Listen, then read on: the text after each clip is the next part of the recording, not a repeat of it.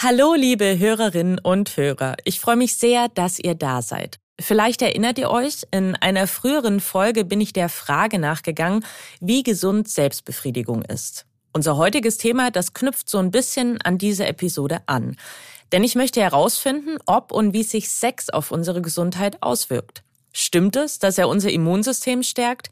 Hilft Sex gegen Stress und was macht guten Sex eigentlich aus? Ich widme mich außerdem der Frage, ob Strohhalme die Wirkung von Alkohol verstärken. Mein Name ist Elisabeth Kraft und ich bin Wissenschaftsredakteurin bei Welt. Aha. Zehn Minuten Alltagswissen. Ein Podcast von Welt. Eine erfüllte Beziehung und ein lustvolles Sexleben machen glücklich. Und in einigen Fällen sogar gesünder. So viel steht fest und ist auch wissenschaftlich erwiesen. 48 bis 60 Mal haben die Deutschen durchschnittlich pro Jahr Sex. Das ergab eine bundesweite Studie aus dem Jahr 2020. Deren Ergebnisse sind mit anderen Ländern vergleichbar und deshalb wenig überraschend. Was erfüllten Sex ausmacht hingegen, ist sehr individuell. Der aber ist für unsere Gesundheit entscheidend, denn etliche Studien zeigen, dass ein erfülltes Sexualleben ausschlaggebend dafür ist, dass unsere Lebenserwartung, Resilienz und Überlebenschance bei Erkrankungen steigen. Übrigens, Männer und Frauen profitieren nicht gleichermaßen von Sex. Während Geschlechtsverkehr bei Frauen das Risiko für Bluthochdruck senkt, können häufige Orgasmen bei Männern das Risiko für Herzinfarkte sogar erhöhen. Woran das liegt und welche Vorteile Sex für unseren Körper und unsere Psyche hat, das möchte ich heute von Sexualmedizinerin Miriam Mottel wissen. Frau Mottel, was macht denn guten Sex aus? Ja, das ist immer die große Frage. Und äh, das Schöne bei der Sexualität ist, dass die super individuell ist und dass für jeden Menschen etwas ganz anderes Sexualität ausmacht. Aber als Grundlage dienen immer unsere Grundbedürfnisse. Also ob wir gesehen werden, wir ein Vertrauen haben, Nähe haben, uns geborgen fühlen. Und all das kann mit einer erfüllten Sexualität erfüllt werden. Und ich würde sagen, guten Sex macht genau dies aus, dass man da gespürt wird, gesehen wird von dem anderen oder auch einfach von sich selber in dem Fall. Studien haben ja einen Zusammenhang zwischen Erektionsstörungen bei Männern und später auftretenden Herzinfarkten gezeigt. Wie genau hängt das denn zusammen? Ja, das ist total spannend, äh, weil im, im Penis und auch in der Klitoris haben wir die kleinsten Gefäße in unserem Körper. Und die meisten Herzinfarkte entstehen ja durch Arteriosklerose, also durch eine Verkalkung ähm, von Gefäßen. Und als erstes sind dann diese ganz kleinen Gefäße betroffen. Und bei den Männern zeigt sich das halt dann gleich optisch, weil sie dann oft einfach keine ähm, straffe oder harte Erektion mehr haben und dann fällt dies früher auf. Und die Studien haben dann gezeigt, wenn Männer so etwas haben, können sie drei bis fünf Jahre später einen Herzinfarkt kriegen. Deswegen macht es Sinn, wenn man merkt, dass die Steifigkeit nachlässt, einmal auch zum Kardiologen zu gehen zur Untersuchung. Woran liegt das denn, dass allein Sex bei Männern das Risiko für einen Herzinfarkt erhöht? Das fand ich total spannend, die Frage, weil ich habe das dann noch mal ein bisschen recherchiert und ich habe ehrlicherweise keine Studie per se gefunden, die das sagt, es sei denn, dass man schon eine Vorerkrankung hat. Also es gibt so eine Untergruppe, wo man ein erhöhtes Risiko hat. Generell ist es so, dass wenn man eine normal aktive Sexualität führt und daraus jetzt keinen Leistungssport macht, es in der Regel eher einen protektiven Faktor hat als einen schädigenden Faktor. Zumindest nach der Studienlage, die ich gefunden habe. Kann denn ein erfülltes Sexleben dazu beitragen, dass das Schmerzempfinden positiv beeinflusst wird? Auf jeden Fall. Also da gibt es mehrere Kaskaden, ähm, die bei einer erfüllten Sexualität und da muss es nicht immer unbedingt um einen Orgasmus gehen, sondern dabei werden unter anderem Prostaglandine und Glückshormone ausgeschüttet und die führen dazu, dass unser Schwellenwert für das Schmerzempfinden heruntergesetzt wird. Und dadurch ist man dann weniger schmerzempfindlich.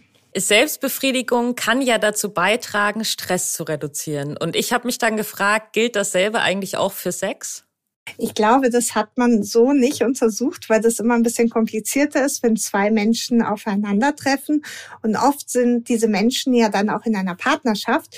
Und man kann dann sehr schlecht den Sex von der normalen Partnerschaft mit vielleicht Partnerschaftskonflikten auch trennen und hat dadurch natürlich nicht so eine gute Aussagekraft. Meine Erfahrung ist aber, und auch das haben Studien belegt, dass die Resilienz also wie wir mit Stress umgehen, deutlich besser ist, wenn wir eine erfüllte Sexualität haben. Äh, stimmt es denn, dass Sex die Verbundenheit zum Partner oder der Partnerin stärkt und greift dieser Mechanismus auch dann, wenn wir nicht mit unserer Sexualpartnerin oder unserem Sexualpartner liiert sind? Das ist total spannend, weil es ist so, dass in dem Moment, wenn ich in die Begegnung gehe mit einem Menschen, bei der Sexualität geht es ja auch viel um ähm, Erfüllung von Grundbedürfnissen und das stärkt die Verbundenheit. Und es kann sein, dass wenn ich mit jemandem, den ich gar nicht so gut kenne, eine sehr schöne erfüllte Beziehung, also sexuelle Beziehung habe, egal wie kurz die ist, dass ich dann auch eine deutlich tiefere Verbundenheit spüre. Und das ist etwas, was man sich in Langzeitpartnerschaften dann quasi zum Nutzen machen kann, indem man die Sexualität nutzen kann, um diese Partnerschaft zu stärken und auch in die Tiefe zu gehen. Denn wenn von beiden die Bedürfnisse und die Wünsche und die Lüste gesehen werden, dann fühlt man sich halt einfach viel befriedigter und zwar nicht nur in der Sexualität, sondern auch in seinen Grundbedürfnissen. In den vergangenen Jahren wurde die weibliche Sexualität ja vermehrt in den Fokus der Forschung gerückt. Allerdings lasse die Aussagekraft vieler Studien zu wünschen übrig. Kritisieren Sie. Können Sie kurz erklären, warum Sie das so sehen? Ja, also es ist ganz spannend, weil bevor ich mich äh, mit Studien auseinandergesetzt habe, wusste ich gar nicht, wie ich die lesen soll. Und oft werden in Studien einfach bestimmte Gruppen ausgegliedert. Zum Beispiel in ganz vielen Studien, wo es um den weiblichen Orgasmus geht, werden Frauen ausgeschlossen, die nicht vaginal kommen können. Wir wissen aber, dass ganz viele Frauen vaginal gar keinen Orgasmus erleben. Und dadurch haben wir einfach teilweise gefälschte Studien. Oder es werden Frauen ausgeschlossen, die keinen Sex haben, die Schmerzen beim Sex haben. Also bei Studien, wo es um Schmerzen beim Sex geht zum Beispiel, werden dann Frauen ausgeschlossen, die keinen Sex haben. Aber wenn ich Schmerzen beim Sex habe, habe ich halt vielleicht auch keinen. Und dadurch habe ich quasi einen Bias drin und kann die Studien nicht aus also 100 Prozent aussagekräftig machen. Aber die Frage ist auch, welche Studie ist wirklich zu 100 Prozent aussagekräftig? Aber es ist auf jeden Fall gut, dass es jetzt in den Fokus gerückt ist und dass immer mehr Studien zu dem Thema gemacht werden. Asexuelle Menschen empfinden ja kaum oder keine sexuelle Anziehung zu anderen Menschen. Warum hat diese Form der Sexualität nichts mit gewählter Einsamkeit oder eben einem völligen Fehlen der Libido zu tun? Ich glaube, allein diese Frage hat sehr viel mit diesem Schubladendenken zu tun, was wir von der Sexualität inzwischen haben. Also es ist immer entweder oder. Entweder lebe ich eine Sexualität oder nicht. Und ich kenne sehr viele Paare, die ehrlicherweise eher eine asexuelle Beziehung miteinander pflegen, gerade im Alter und trotzdem eine erfüllte Sexualität spüren. Weil bei der Sexualität geht es nicht immer um etwas Penetratives, sondern es geht vielleicht auch nur um Streicheleinheiten, Nähe, Kuscheln. Sexualität ist viel mehr als Penis und Vagina oder Orgasmen.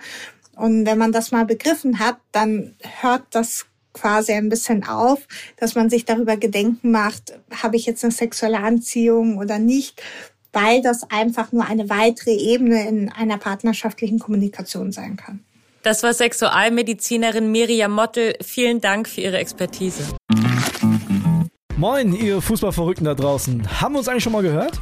Wir sind Kili und André von Stammplatz und wir versorgen euch jeden Morgen mit den wichtigsten Fußballinfos des Tages. Wenn ihr aufsteht, sind wir schon da und wir sorgen dafür, dass ihr mitreden könnt. Egal, ob in der Mittagspause auf der Arbeit, in der Kneipe oder in der WhatsApp-Gruppe mit euren Kumpels. Und wir machen das Ganze nicht alleine. Unterstützung bekommen wir von unseren Top-Reportern aus der ganzen Fußballrepublik.